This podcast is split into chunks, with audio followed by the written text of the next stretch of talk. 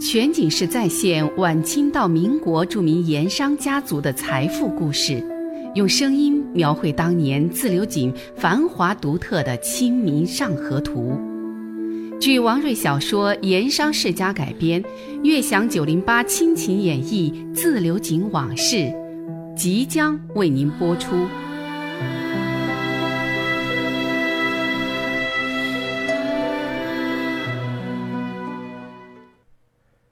上一回说到，穆师爷孙跛子、二莽娃等人在省城制服了高泽仁，凯旋而归，回到自流井的时候，却不知富顺县城里李师爷已经布下了一张大网，正等着他们落入网中。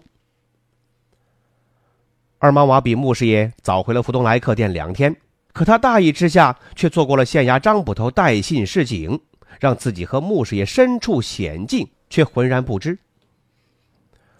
穆师爷顶风冒雨赶回富顺县城福东来客店，是又冷又饿，就多喝了一点酒。第二天起得有点晚，随便吃了点东西，喝了几口茶，就跟二毛娃交代，说是到县衙门去一趟，去找个人，也许午饭就不回来吃了。穆师爷走出店面，身上带着一张二百两的银票，还有二三十两的现银，以及陆子晚那封京城来信。那二百两银票是这个月。给孙猴子的烈行孝敬，让孙猴子和手下人去瓜分。王朗云入狱之后，他找孙猴子说好，每个月二百两银子，给王朗云提供各种方便。要是临时有事打扰，比如上次冒充狱卒去狱中私会王朗云，这就得有额外的奉送。穆师爷边走边想，等会儿见到冯头，看能不能跟上次一样，让他再次换装冒充狱卒。直接进县狱面见王朗云，以便谈陆子婉信中所提到的镇银之事。所以，他把陆子婉的来信也带在身上，又准备了二三十两的现银，打算作为这次照顾的门包另行奉送。没走出几步，就是一个街口。穆师爷突然发现街口对面有几个像短工脚夫模样的汉子，或坐或站，闲散在那里。目光却往自己和福东来客店门口不住的张望。这里不靠近码头，又是背街，平时难得有这样的脚夫出没。照穆师爷过去跑摊和多年行走江湖的阅历，他觉得这几个汉子虽说装扮外貌和城里的脚夫没什么不同，手上肩头也有那些脚夫苦力常用的扁担、棍棒、绳索之类，但是。神态举止，从骨子里不像是一类下里人，而且那看人的眼神也很奇怪。穆师爷心中纳闷不过也没多想，他急着找人办事儿。他想的是，如果事情办得顺利，哪怕是下午动身，最好能连夜赶回自流井，上大安寨，向等候回音的王家当家人回报消息。不过，走了一段路，穆师爷突然有一种奇怪的感觉，好像自己被人给跟踪了，背后总有双眼睛在不声不响的盯着自己看，自己走到哪里，那双眼睛也跟到哪里，始终甩不掉。有两三次，穆师爷走着走着，猛然回头，看是否有人跟踪盯梢，可是每次回头都没发现什么异常。大街上各色人等，赶路的赶路，闲逛的闲逛，彼此说话的说话，摆龙门阵，没什么人特别注意他。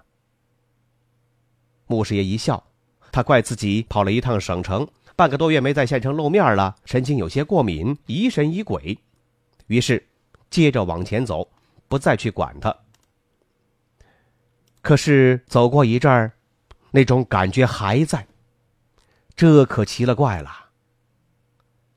穆师爷没来得及多想，只是想着今天如何尽快把事情给办妥，早点回自流井复命。不过为稳妥起见，他还是拐了个弯儿来到县衙门前，隔着一条街朝县衙门那边打望。张望了一阵儿，没发现有什么异常啊。看来是自己多想了。穆师爷就转身朝县衙旁边一条背街走去。那条街一直走过去。就是他跟冯头经常碰面的那家茶楼，他打算还是按老办法，在茶楼门口给那个卖芝麻糕的小孩几文钱跑路费，让他给冯头带个口信，而自己在茶楼里喝茶等候。不过，他万万想不到，此时的冯怀达已经被李师爷拘进了县衙的东厢房。和他一起被抓的，还有他的顶头上司孙猴子，以及县狱中参与了与王朗云串通勾结的几个同党。原来呀，昨天晚上得知穆师爷已经回了县城，李师爷连夜部署行动，今天一大早已经在县狱先下了手，拘押了孙猴子等人，然后在茶楼和县狱张网等候穆师爷上门联络。现在。在他常跟冯怀达碰头的那个茶楼里，等候他穆师爷的是捕快陈华飞带的两个身强力壮的手下。而穆师爷对此依然是一无所知，尽管他内心隐隐的有些不安。哎呀，这是要出事的节奏啊！但今日所办之事是非办不可。陆子晚京城来信和那八万两的助阵款，必须得跟狱中的王朗云通报商议呀。所以离开了县狱大门，穆师爷还是朝那家茶楼一路走去，尽管脚底下的步子有几分迟疑缓慢，已经能远远的望见那家茶楼的大门了。街上逐渐的热闹了起来，来往行人不断，街头小贩的吆喝叫卖声不绝于耳。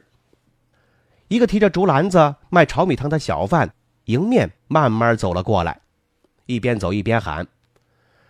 炒米糖，卖炒米糖嘞，又香又甜的炒米糖。这个小贩年纪有十五六岁，长得很机灵，叫卖声也很响亮。看见穆师爷，他拦住了去路，叫道：“买炒米糖吧，这么香甜的炒米糖，你不买来尝一尝？”一边说。他一边使劲的向穆师爷挤眉弄眼儿，像是在暗示着什么。穆师爷一愣：“哎，什么意思？”他连忙停下脚步，从身上摸出了几个铜钱，买下了两封炒米糖。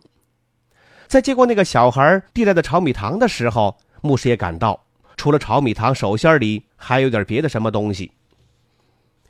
穆师爷经验老道，他不露声色，拿着炒米糖直接开路。不过方向已经变了，不再是走往茶楼，而是稍稍拐了个弯，朝另外一个街口走去。走上几步，在街沿一棵树下，他手里一封炒米糖好像是不小心掉了。穆师爷弯腰，他就去捡。在捡炒米糖的时候，他趁机就偷偷展开了握在手心的一个小字条，字条上歪歪扭扭写了十个字。全城不往，快逃！别回客店。全景式再现晚清到民国著名盐商家族的财富故事，用声音描绘当年自流井繁华独特的《清明上河图》。据王瑞小说《盐商世家》改编，悦享九零八亲情演绎自流井往事，正在为您播出。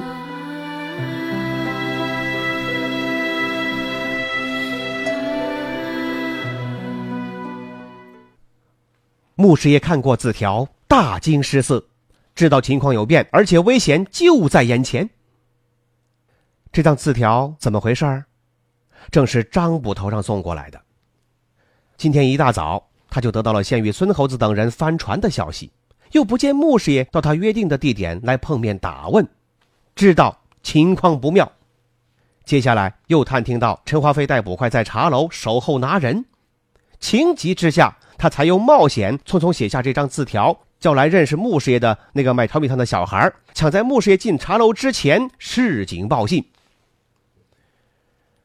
穆师爷毕竟有过跑摊的经历，此刻他深知，越是危急时刻，越是不能慌张，越需要冷静判断。他站立在那棵人不太注意的大树底下，考虑了片刻，马上有了决断，必须尽快出城。在城门关闭、全城搜捕之前混出城去，再想如何走法。县城东西南北四道门他选择了出北门，认定眼下出北门往北走最为安全保险。穆师爷拿定主意，不敢停留，也不敢多想，匆匆往北门而去。就在穆师爷侥幸出城之后，不到一个时辰，整个富顺县城就全城戒严，四门紧闭。各路捕快在官军的配合下，开始了全城大搜捕。原来呀，陈华飞带人在茶楼等候多时，没见到穆师爷的影子。他估计情况有变，赶紧回县衙向李师爷回报。这个时候，李师爷已经得了线报了。此前不久，王家穆姓师爷曾在县衙门口出现过，张望了一会儿就走了，正是去往茶楼方向。但不知道为什么又没去茶楼，失去了踪迹。李师爷断定，不知是哪个环节出了意外，走漏了消息。不过。事不宜迟，顾不得多做追究，马上下令全城戒严，全城搜捕。同时，马上派出郑捕头带队去东门福东来客店抓捕二莽娃等人，又派陈华飞带一队人马去西门外那户人家抓人。原来那天晚上，二莽娃去何老三那个落脚之处，暗中被人给跟踪了，何老三的这个联系点也就因此暴露了。这福东来客店，其实一大早啊就被化了妆的捕快监视着包围着。穆师爷出门望见的那些脚夫苦力，正是张彪所带的化过妆的县衙捕快。一般上午店里没什么事儿，二毛娃让王祥他们在楼下殿堂照应着，自己躲在楼上烤火喝茶。昨夜醉酒，早上起来宿醉未消，一个人闲来无事。待在暖和的屋子里，不知不觉就打起了瞌睡。郑捕头带人冲进殿堂，是见人就抓，没费什么手脚，就把王祥等人，包括伙计、厨子几个人给制服了。二毛娃迷迷糊糊的听到楼下好大的响动，猛然就惊醒了，他跳起来抢出门，两个捕快已经冲上楼梯向他扑了过来。二毛娃跑摊的时候拜过一个江湖武师，练过一点拳脚。尤其是腿脚功夫不错，加入何老三的严校队伍之后，也经历过几次和官府缉私兵勇卡丁的交手械斗，如今是生死关头啊，当然不会确阵。他见为首那名捕快手持水火棍来势汹汹，不等对方举棍来打，先跳起来一个飞腿，正中对方面门，倒了。第二个捕快拿的是一把腰刀，见同伴倒地，他知道二莽娃身上有功夫，心里头就怕了。可是不能退呀，只好硬着头皮把腰刀一抡，唰，向二莽娃一刀砍去。二莽娃躲过刀锋，又跳起来一个连环腿踢在捕快的脑门上。这一脚的功夫，那是二莽娃的看家本领啊，又使足了力量。那名捕快哎呀一声，从楼梯口滚落到楼下。二莽娃打得兴起，又双手抓住了先前倒地的那名捕快的脚脖子，往楼梯口顺势一丢。随着一声惨叫，那个汉子重重的摔落到了楼下。顷刻之间，连伤两人，一众捕快都害怕了，没人再敢抢先登楼。二毛娃趁机接连几脚踢坏了那架木楼梯，然后退回到屋里，掀开江边的一扇窗户，从二楼纵身而下。可惜呀，楼下早有捕快兵勇团团布防，除了刀枪棍棒之外，郑捕头还专门带了飞网。所谓的飞网是古时候捕快对付悍匪狂徒的一种特殊装置，把一副特制的粗绳密网像渔网一样用力往对方撒过去，把人给罩住了，然后收网。再厉害的对手，只要被罩进了网里，那就动不了了，只能够束手就擒。二毛娃那天就是被这种飞网给罩住了，被一伙捕快涌上来，一顿的拳打脚踢。连上了两个捕快兄弟，能不出口气吗？一顿的好打，然后五花大绑，和王强他们一块送进了县大狱。福东来客店当天就被查抄了，然后由县衙贴上了封条。全景式再现晚清到民国著名盐商家族的财富故事，用声音描绘当年自流井繁华独特的《清明上河图》。据王瑞小说《盐商世家》改编，悦享九零八亲情演绎自流井往事，正在为您播出。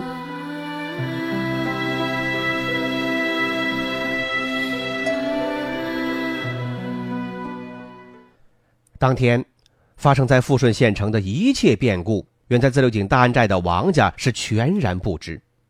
整个行动由李师爷坐镇指挥。避开了李歪嘴儿以及县衙刑房、典史、书办、捕快中素与王家人有关系、有交道的人，所以不仅是事先没有消息传来，就连二毛娃王强等人被抓了，福东来客店被抄了，好长时间王家都是浑然不知。王家知道出了事，是因为县衙的侦探马快在自流井分县一众捕快的陪同下，气势汹汹上大安寨缉捕犯案逃脱的穆师爷。这个时候，王家的人才知道出了大事，穆师爷、二毛王他们在县城翻了船。自打离局案发之后，通往大安寨的几道路口寨门都由王陀率领的武装团丁防守，外人尤其是官家人员未经许可，一般是进不了大安寨的。县衙的马快当天下午到了自流井，和分县衙门的捕快会合之后，就赶往了大安寨去搜查抓人。原来，在富顺县城动手之后，偏偏跑了最重要的角色穆师爷，全程搜捕没搜到。李师爷懊恼之余，转念一想，非得来个斩草除根不可呀。于是他上报路基，对穆师爷就下了通缉令，作为逃犯追捕。又派出县衙的马快，会同自流井分县的捕快上大安寨去搜捕。为什么要这样？李师爷打的如意算盘是，就算在王家抓不到穆师爷。但此人已成官府通缉的案犯，从此在王家再难安身，更别说给他们出头办事了。否则，王家就有窝藏之罪，就得要绳之以法。王家的人不会不懂这点厉害。如此一来，为王家出谋划策冲锋陷阵的左膀右臂，就等于是断去了一臂。县衙和分县的众捕快赶到大安寨，正打算上寨。在小路上的第一道关口，被两名团丁拦住了去路，问他们索要民团开的路条。有捕快就喝道：“我们是官府的，上寨办公室，要什么路条？”手脚团丁还是不答应。官府的也要路条，团首吩咐过的，这是私债，任何外来人等没有他开的路条，就是天王老子也不能放进去。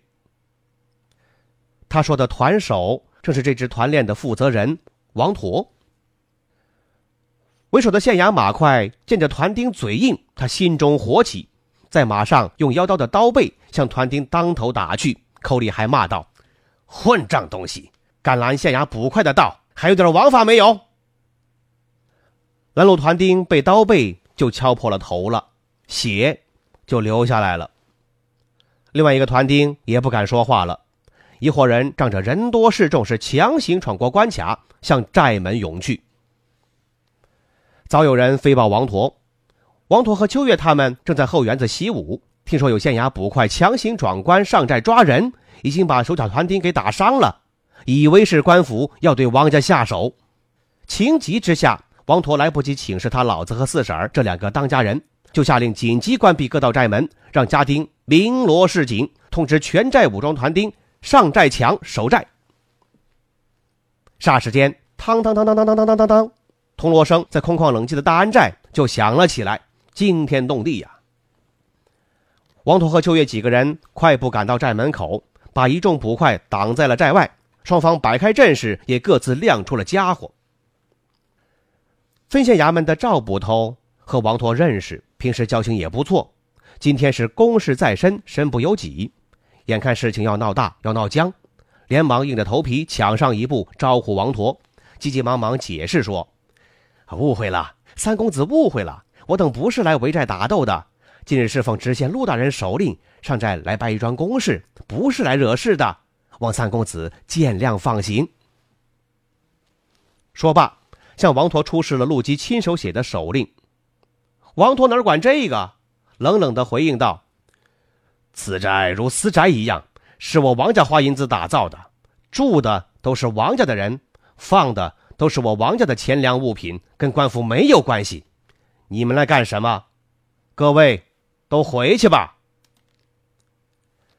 赵捕头见王陀不肯退让，也不太敢伤了感情，一时间无计可施。可县衙来的那名为首的马快和王陀没打过交道，有点不知深浅。今天又是仗了官府之事，难免就有点居高临下的心态。他喝问道：“穆德荣可是你王家的师爷？”王陀不知道穆师爷已经出了事儿了，想都没想就回答。正是。那你等知不知晓，穆德荣已犯朝廷王法，正被官府通缉追捕。那名马快扬了扬手里陆基签发的通缉令。我等奉陆大人之令，正是来搜捕穆德荣的。你等胆敢阻拦，也是犯法，赶紧让道了事，否则连你等一并拿下。王陀冷笑了一声，把一双拳头。对着那名马快扬了扬，呵呵，说的轻巧。县衙捕快敢私闯民寨，就怕我这两兄弟不答应。那捕快平时威风惯了，怎么受得了这个？当场就变了脸色，回头对众捕快喝道：“胆大刁民，仗着有点银子敢目无王法，还不快给我！”哎呀，怎么回事？原来呀。站在一边的秋月没等他把话说完，一扬手，嗖，一颗石子儿脱手而去，正中这名捕快的额头，这就头破血流了，流了一脸。众捕快是大惊失色，连忙退后了好几步。抬头又见寨门紧闭，寨墙上早有团丁手持刀枪棍棒严阵以待，那个架势，区区十几个捕快如何是敌手？所以无人。再敢上前，两队人马就僵在了那里。那么事情究竟如何个了结？咱们明天再说。漫步抚溪河畔，天车脚下，古岩井旁，总会有一种情愫潜滋暗长。那些和盐有关的故事、传说、历史。或凄美，或悲壮，共同诉说着的两个字：家乡。悦享九零八，话说自流井。